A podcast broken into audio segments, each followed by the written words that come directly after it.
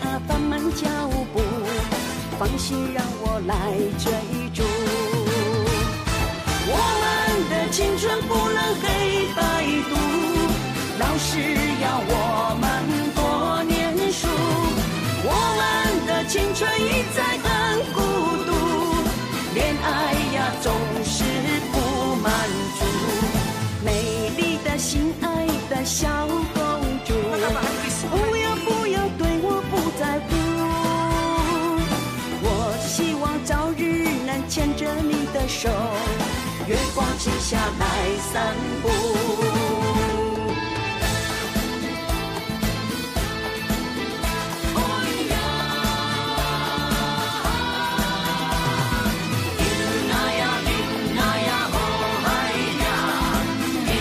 这里是九八新闻台，欢迎收听每周一到周五早上十一点播出的《名医 On Call》节目。我是物理治疗师简文仁。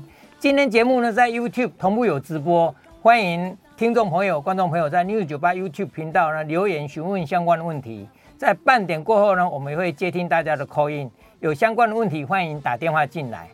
预告 call in 的专线是零二八三六九三三九八零二八三六九三三九八。今天要讨论的主题呢是推动国人养成规律运动的习惯，哈佛大学的全球健康计划。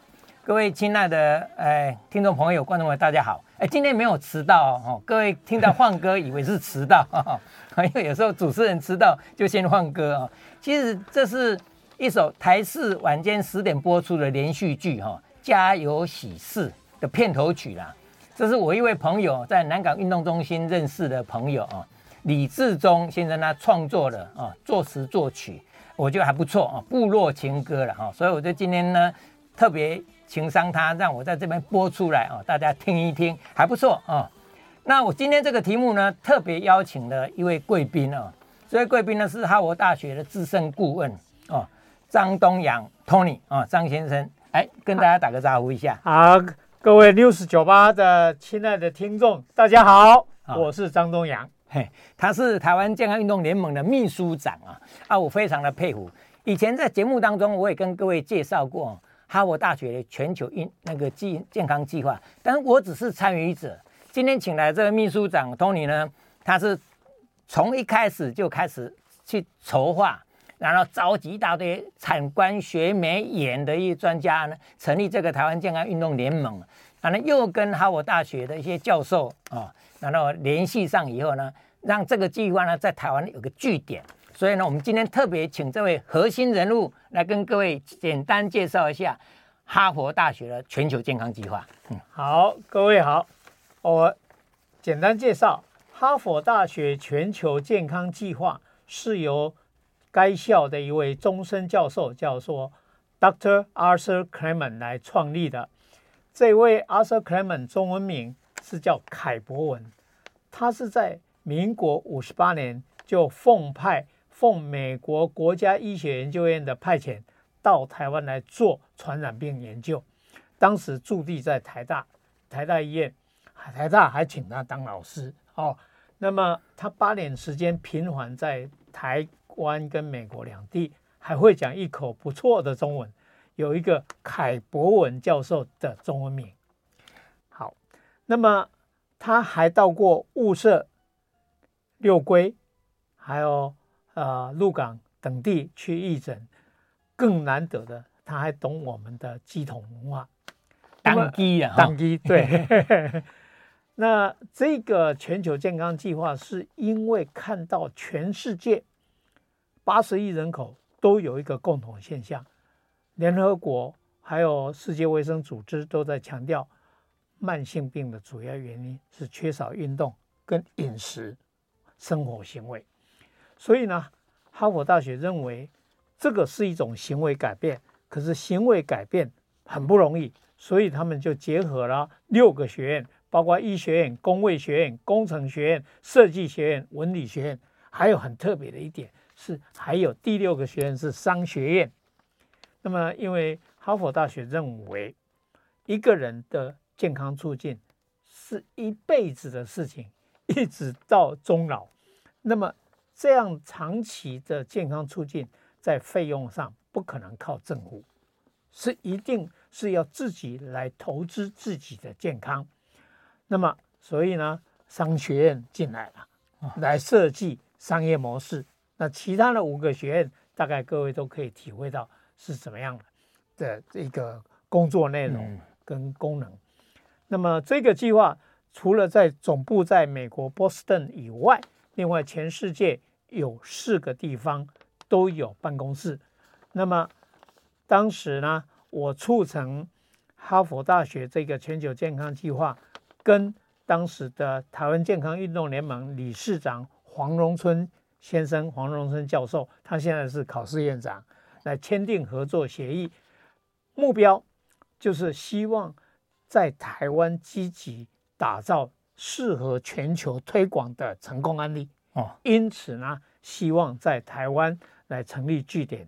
不过，成立据点要推动，这就需要经费，所以我目前继续在努力这个工作。好，这是我的简单介绍。这个凯博文教授，我印象最有一本书哦，最近读书会他们都在拿来读，叫做《照顾的灵魂》。对，因为现在长照的议题很夯嘛啊，所以他好像他是依他照顾太太的经验写的这一本书哦，所以我真的是非常敬佩这个凯博文教授。他现在也是我们那个中央研究院的。荣誉院士，名誉院士啊，这个我要补充，谢谢你提醒哦。嗯，我们中研院四年来只选出了三位名誉院士，那各位都知道，诺贝尔奖得主一年可以有五到十位，每年都有哦。嗯嗯嗯，四年下来就是二十到四十位啊。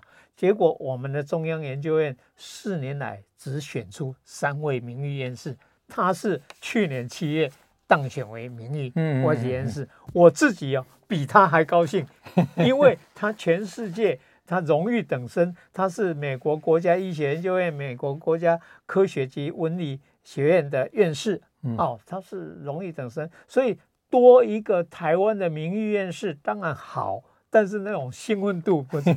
那我身为一个这个推动者，推动者，或者是我讲这是 campaign manager，嗯，就是竞选的。负责人，那我自己比他还高兴。谢谢。OK，哎，没错。所以说今天这个主题说推动国人养成规律运动习惯，以前在节目当中我也蛮提到这一点，就是因为希望大家能够快快乐乐，学习学地都可以做运动啊。运动对健康的好处当然就非常的多，都各位都听过很多了啊。那我们今天戴的这个帽子呢，各位看得出来啊，这个是哈佛大学全球健康计划跟台湾健康运动联盟的一个。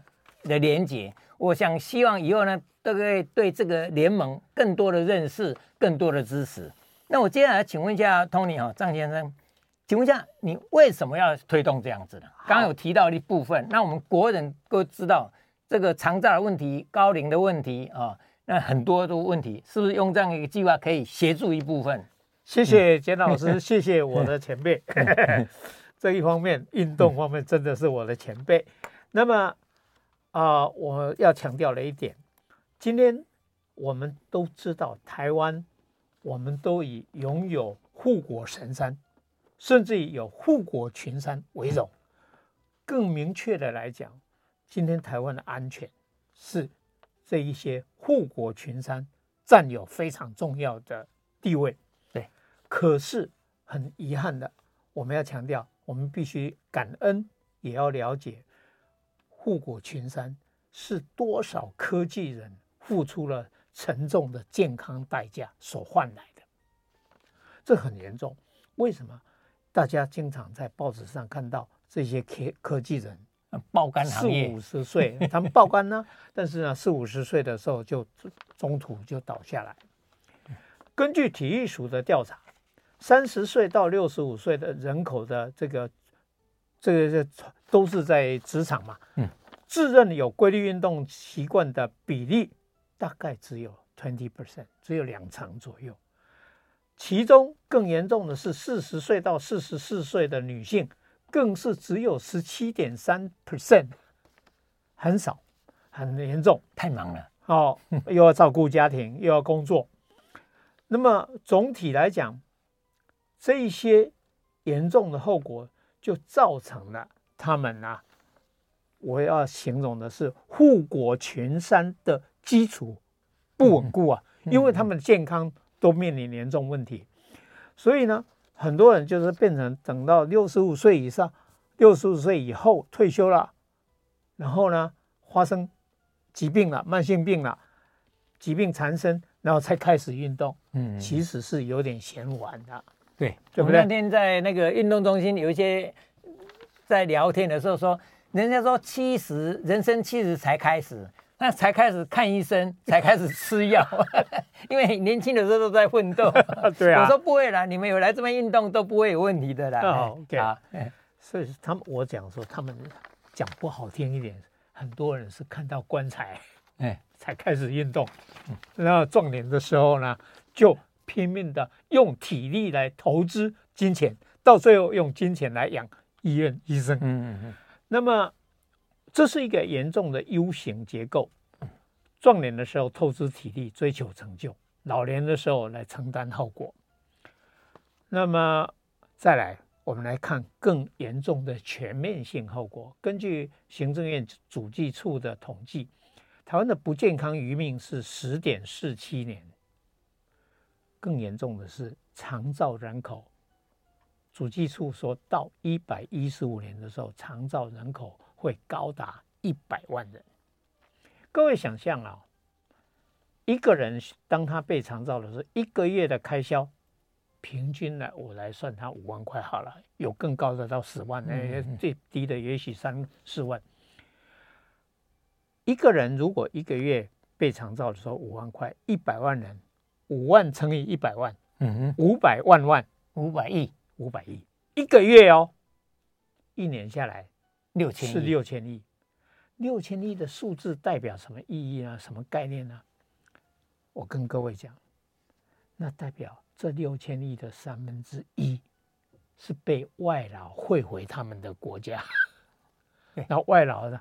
在大在公园里面来享受卡拉 OK 啊，什么享受那个当现场的卡拉 OK，公园里面的，或是另外另外一个概念是，全国有一千万名职场员工，其中的一半，也就是五百万人，嗯，他必须把每个月赚的钱要拨出一万块来照顾他的长辈，卧床的家人。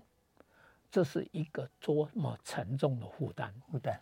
所以我要强调一句话：亡羊补牢也许嫌晚，但总是有补。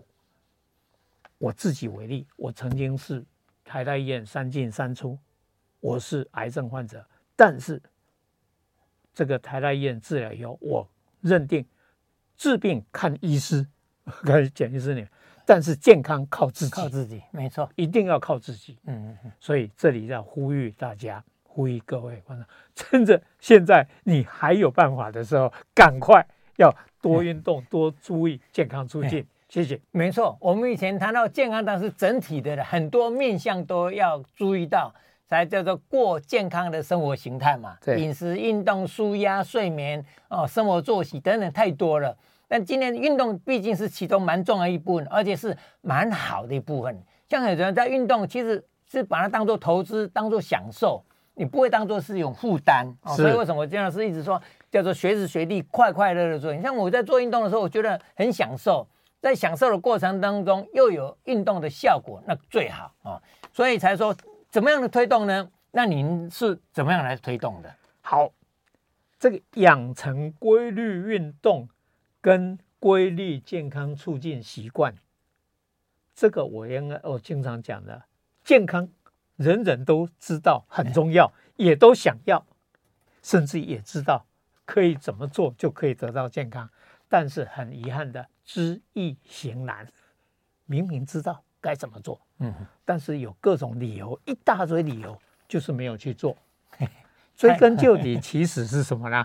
惰性，惰性啊，对不对？这就是惰性。行为改变的最大天敌就是惰性。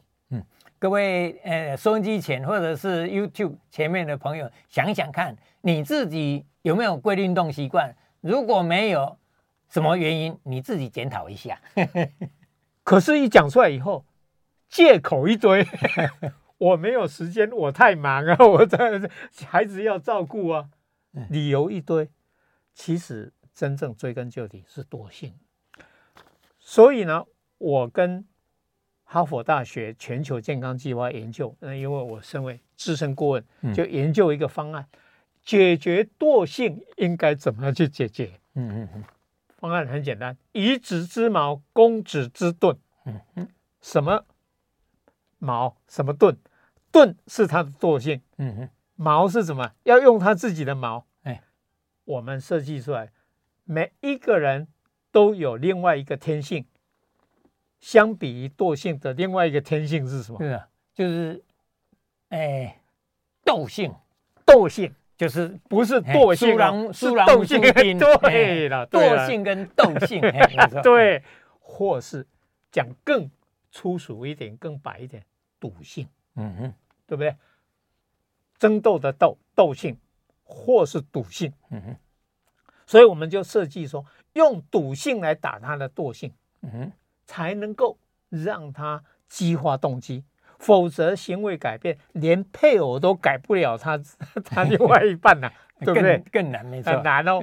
哦，我这个有一个好朋友就，就就是哦，他很胖，爱吃肥肉，那他太太就常常跟我们讲，啊、哦，他。老是出去就偷吃，这个偷吃的意义，各位想象哦，在家里不给他吃，对，OK，好，所以我们设计一个叫健康达人挑战赛，嗯哼，英文全名是叫 Challenge to be a Health Smart，嗯哼，简称叫 CBHS，嗯哼，这是我们用资源结合的概念，用社会科技的概念来设计出来，嗯哼，整个出发点。是激发一个人的斗性啊、哦，就是不想输。但是呢，我们设计非常简单的达标标准。嗯。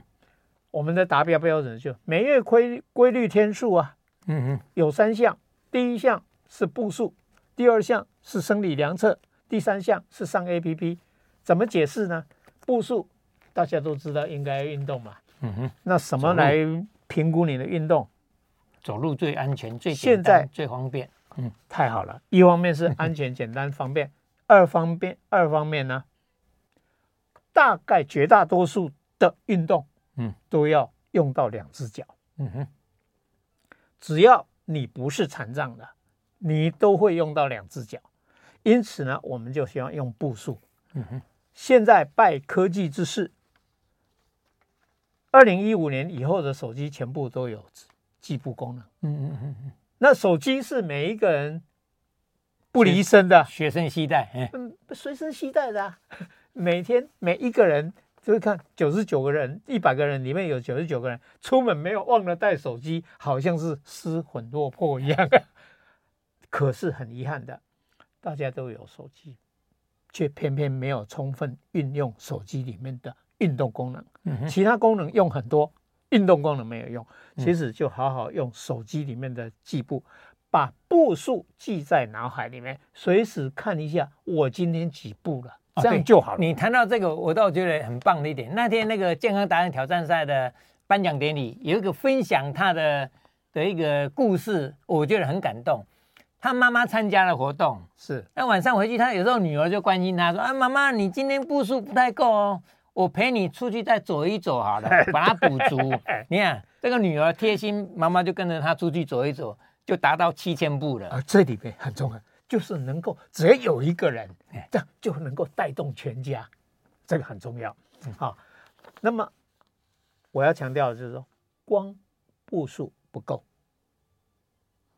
那我们首先当然是步数不能设计太高的这个标准，嗯、对，所以我们设计七一天七千步，七千步，对，七千步效果就很好。对，而且哈佛大学的科学研究证明七千步是最有益健康的。嗯，好，那事实上，即便是七千步算是容易，一年三百六十五天，天天都要七千步，嗯，对一些原来没有运动的人，其实也是困难的。所以我们设计一个概念，叫每月规律天数。如果你一个月有十二天，十二天怎么来？一个礼拜七天里面，你有三天达到七千步。嗯嗯，我一个月算你四个礼拜，四三十二，十二天，我就认为你达标了。达标了，这就很容易达成。嗯，但是呢，光是运动不能得到健康。运动以后，很多人就啊。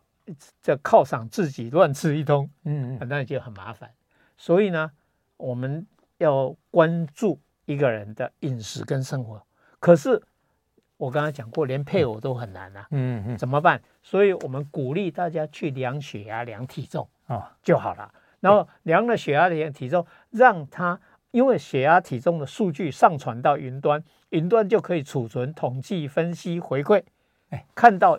数据的爬升，我想这个很重要哦，因为上传到云端，因为各位可能会发现，我量血压每天都差不多，量体重每天都差不多，但是我个人的经验，体重的确都是差不多了哈。那血压呢，它每天的一点点变化，长期下来，我觉得还是有意义的。哦，以前有个研究发现说，我一年下来哈，我感觉都差不多，但是你会发现说，哎，可能经过一年两年，你的平均血压增加了两个。mmHg 三个 mmHg 都有意义的。那本来两个一百一九十哦，一百一七十啦，好了，现在是一百一十五，多了这五就有意义了，长期下来都有意义的。OK，好，那个我这里我只可以不很简短一下。你刚才讲到体重说不是很重要，我要提醒各位哈，一个人一天的体重正负一公斤，加起来两公斤的变化，所以呢，你。如果一个月你的净体重增加零点五公斤，一点感觉都没有。各位，你想想看，喝一瓶啤酒，台湾啤酒就是七百 CC，零点七公斤。好，一年下来，我们先休息一下，待会再回来。谢谢。欢迎回到九八新闻台《名医 on call》节目，我是物理治疗师简文仁。今天呢，在我们的节目上呢，邀请到的是哈佛大学全球健康计划的资深顾问哦，张东阳，张之，诶。秘书长，他同时也是台湾健康运动联盟的呃秘书长。那我们今天谈的这个题目是推动国人养成规律运动的习惯啊。那介绍哈佛大学的全球健康计划啊，因为在推动这个计划呢，哦，张秘书长哦，Tony 他提到了一个健康达人挑战赛啊，去年呢也也办了啊三个月的一个示范计划，成果呢也非常的丰硕哈，丰硕。那好像今年还希望能够继续做下去，是的，因为这些要做的确是没有那么容易哈。那这样的，我们希望先在这个地方先问一下哈，您的今年的计划考虑要怎么样的在做？简单介绍一下。好，刚才有提到这个，我们有护国群山，那么科技人健康状况不好，所以我们设计下一个活动以科技人。为主要对象，当然并不是限制。嗯哼。那么，全台湾有四大工科学工业园区。那么，这四大科学工业园区总共有五十万名科技人在服务，所以我们希望号召鼓励科技人来参加这个 CBHSS CBHS 的计划，那么来养成规律运动跟健康促进习惯。那么这个大概在今年的 Q4 哦 Q2 第二季的时候就会开始。OK，嗯嗯，OK，我们开现在开放 call in 哈，我们 call in 的号码是零二八三六九三三九八零二八三六九三三九八。啊，欢迎各位打电话进来 call in 啊，因为今天很难得邀请到这个计划的核心人物哈，因为他一手打造，然后一手在推动，非常的佩服他啊，那。接下来我听他刚刚讲说，今年的主要的目标是希望在科技人这个部分。但我们当然说希望能够今天为什么在这个节目当中，也是希望让更多人知道这样的计划，支持这样的计划啊。那当然这个计划里面，听说还有记者来参加，我想记者是报道很重要、推广这这个讯息很重要的推手。是的，嗯、谢谢。的确，一个趋势形成、风气形成，需要媒体的协助，引爆风气。引爆趋势，那因此呢，我们已经组织了记者来参加 CBHS，目前已经有两个队组成了，一个是叫体育记者队，另外一个是医药卫生记者队。体育记者队将由前体育署署长，也是建盟现在理事长高俊雄来担任领队。嗯，医药卫生记者队将由国民健康署的前署长邱淑媞，也是在台湾健康运动联盟 常务理事来领队。同时，我们也在筹组，包括文教记者队，包括政治财经记者队，希望所有的记者彼此来 PK。更重要的是，记者能够把他们在参加这个 CBHS、HS 以及在养成规律运动习惯、规律健康促进习惯的过程中的心得，经常来写出他们的心得，写出他们的报道，或者一些感人的故事。对，或甚至于他可以去采访其他参赛人，采访职场的负责人，免得有时候像我们如果办记者会的话，他只会像放个烟火。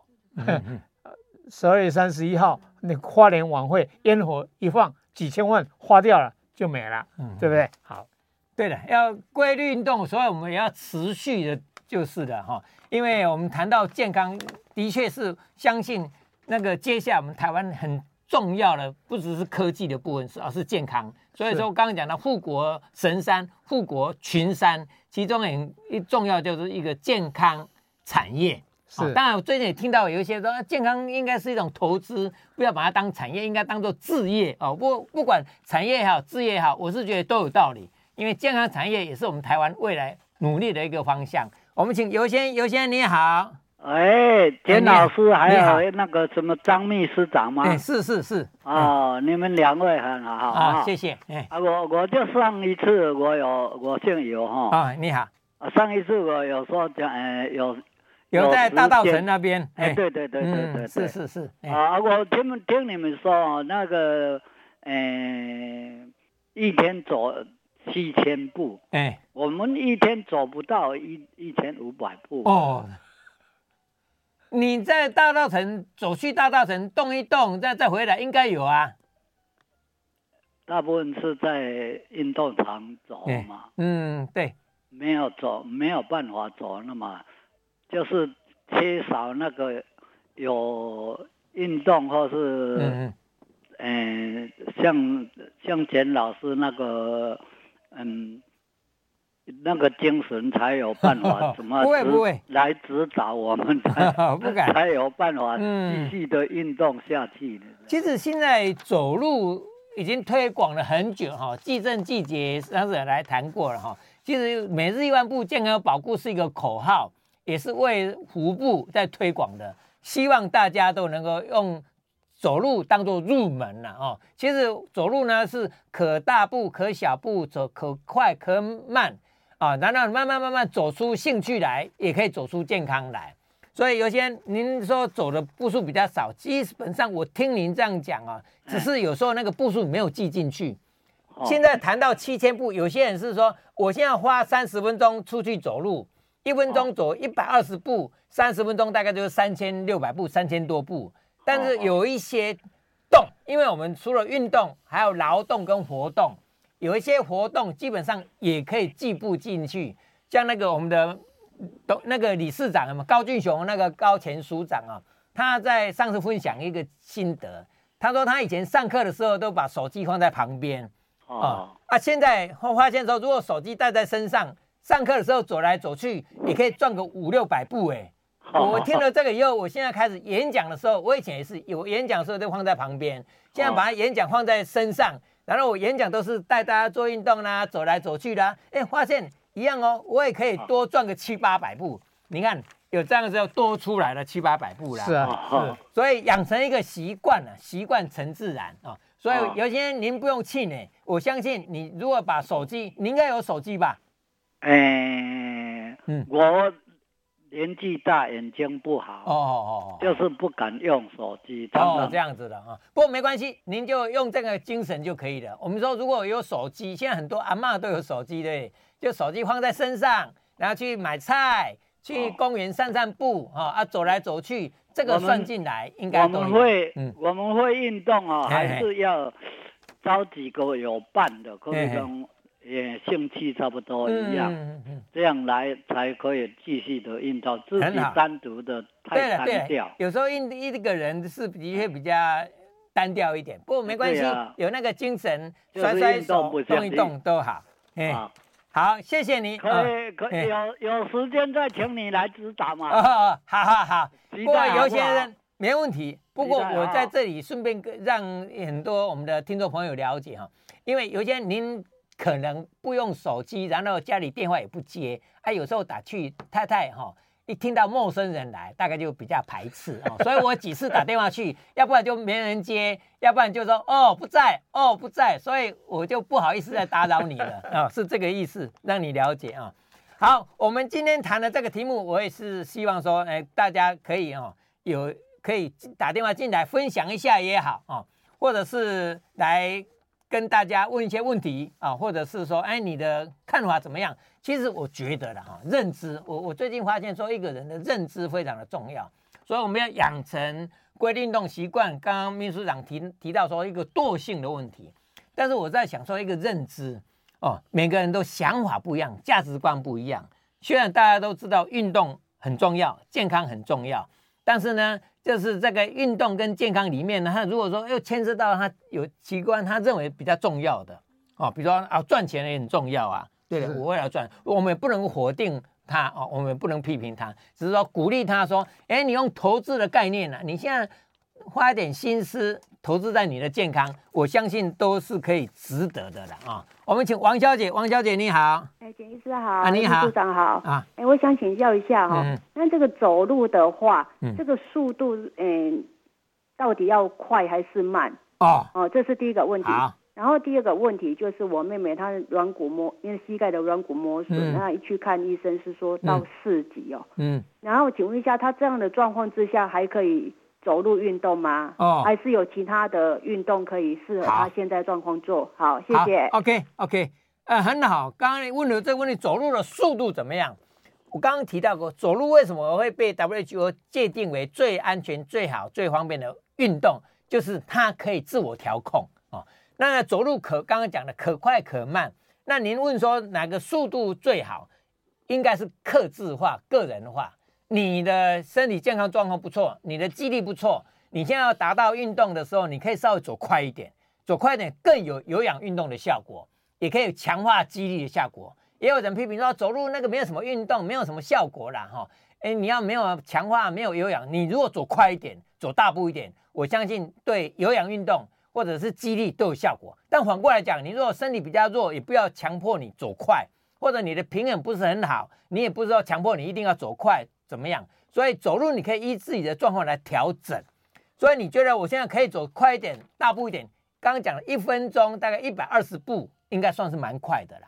啊，你如果一般散步的我，可能八十步；一般人行走的时候大概一百步。你用这样一个一个标准，来想想看，我从八十步慢慢加到一百步，哎，觉得还还可以更快的，一百二。像我自己有时候再试一下，我可以走一分钟可以走一百五十步。对。那就有点像奥运的那个竞走一样的哈。好，所以你快慢可以慢慢自己调整啊。觉得累，觉得酸，我们就速度放慢一点。那你至于说你妹妹呢那个膝盖软骨已经磨损的厉害的话，没有错。走路毕竟是一种负重的运动，所以如果你的膝盖不好，也不勉强走哦。就这个一这一句话。上次提到说每日一万步，健康有保护。那有被人家批评说啊，那每日一万步，那这个太多了哦，没有错。你如果膝盖不好，硬要走一万步，那对你的膝盖反而会伤害哦。所以刚刚讲，如果说你妹妹的膝盖软骨已经磨损的话，那看一看。你如果走路会膝盖不舒服，我也也一样，我不勉强你走路。但是呢，你可以到第一个游泳池去走路，这是一个，因为游泳池的浮力可以帮助减轻膝盖的负担啊。你可以慢慢走，但注意哦，游泳池走路如果走很快，负担也很大哦。哦，所以你可以在水中利用浮力慢慢走。那另外呢，你可以躺在床上做运动，躺在床上做运动呢，一样哦，就没有负担太大。或者是你坐在椅子上也可以做运动。我们各位都知道，膝盖的运动坐在椅子上最简单，就是膝盖伸直，脚往前伸，脚板勾起来，然后上下动一动，摇一摇，踩踩脚踏车，这个都没有增加膝盖的负担，但是一样可以练到大腿的力量。一样，我们先休息一下，广告过后呢，继续接听大家的 call in，call in 的号码是零二八三六九三三九八。欢迎回到九八新舞台民 Uncle 节目，我是简文仁物理治疗师，在我旁边的是台湾健康运动联盟的秘书长，也是哈佛大学全球健康计划的资深顾问啊，张东阳张先生。接下来呢，我们继续接听众朋友的 call in 电话，call in 的号码是零二八三六九三三九八零二。八三六九三三九八，所以李小李小姐，李小姐你好，哎，张先生，还简简简老师，简老师。你好，嗯，那个我哈，我我那个膝关节哈，还有髋关节哈，都在那个，都都都在那个邮政医院开，都开失败了，哦哦哦，那我现在走路就是一百一百的，嗯嗯嗯，那那。那走走很慢，嗯嗯，有有有有没有用？哦，好，OK，只要有走就有用。第一个，第二个呢？你如果刚讲膝盖、髋关节有一点问题的话，我刚刚提到也不要勉强哦，也不要勉强。不过我在这里顺便再补充一下，比如说我的膝盖不太好，但是我还是要走路啊，哦，第一种还是要的意思说，你生活当中还是要移动嘛，哦，还是要移动。所以有时候在客厅啦，或者去买买点菜啊，买点东西，还是要走动嘛。或者是说我还是想要用走路来当做运动哦。那怎么样吗？第一个，穿护膝有帮助哦。所以虽然说我们有时候不是很介绍说产品，但是护膝的确是有帮助，保护你的膝盖，增强你的膝盖，分担你膝盖的负重哦，或者是负担哦。所以可以穿在护膝。另外呢，有时候真的有必要的话，拿个拐杖。像我说，很多人老人家说，我不想拿拐杖不好看，其实不会。我说拿拐杖是一个辅具，行动辅具啊。那拿了辅具以后，你拐杖就可以帮助你平衡。第二个，帮助你分散压力啊。比如我的左脚不太好，那我用右手拿拐杖的时候，我走路左脚跨出去要再重的时候，我的身体的体重要再重的时候，右手的拐杖可以分担一部分的压力体重。所以呢，我左脚的膝盖负担就减少一点啊，用这样方式。不过我在这里顺便提一下，注意要不要放拿在左边？我的左脚有问题，我拐杖拿在左边比较容易身体走路一偏一偏哦，就有点像有点偏颇，有没有？我们以前那个港剧有个跛豪，有没有？很有名，就是一走路就身体一摆一摆的这样摆的很大。但你如果拐杖是拿在对手边，对手边那个你的身体就可以维持在中间。哦，左脚右拐，你的身体维持在中间，你的身体就不会左右晃的比较厉害、哦。这是给大家参考一下，而用拐杖也可以帮助。那当然，另外一个就是你把肌力练好哦。比如说，我现在还是想要走路来当运动，那我我变成说我找机会把我的大腿、小腿的肌力练好，练好了以后呢，我自然就可以分散我的压力，对我的膝盖伤害就不会太大哦。所以这个给您参考。那至于说你髋膝。髋关呃膝盖跟髋关节都开过刀，现在还不是很好，走路一跛一跛的哈。你自己斟酌一下，拿着拐杖来走的时候，尽量走正一点，因为一跛一跛，然后会跛成习惯，就变成你的步态已经习惯性。那以后有时候要改就不比较不好改。你找个专业的人士啊，比如你找个物理治疗师来帮忙纠正你，先评估你的步态，哪些是可以改善的，哪些是可以矫正的，可以改善可以矫正的。来努力一下，然后让你走得更正正确一点，那就走走得更安全一点。我们接下来请张小姐，张小姐你好，哎你好，简老师好，啊你好，啊我请教一下哈，因为我有去看医生呐、他说我有有第一到第二期的腰椎滑脱，在第五腰椎跟荐椎之间这样子，那我不晓得现在可以像我一些做一些核心肌群的运动啊，嗯、不晓得哪一些东西可以做，嗯、哪些动作不能做。还有有一点是医生有建议说穿背架，哦、那我不知道穿了背架的时候能不能做这些运动。哦。哦，那哦，他 在请教，嗯、我每天戴背架的时间应该多久比较好？这样子，哎呀，好，OK，谢谢。张小姐哈。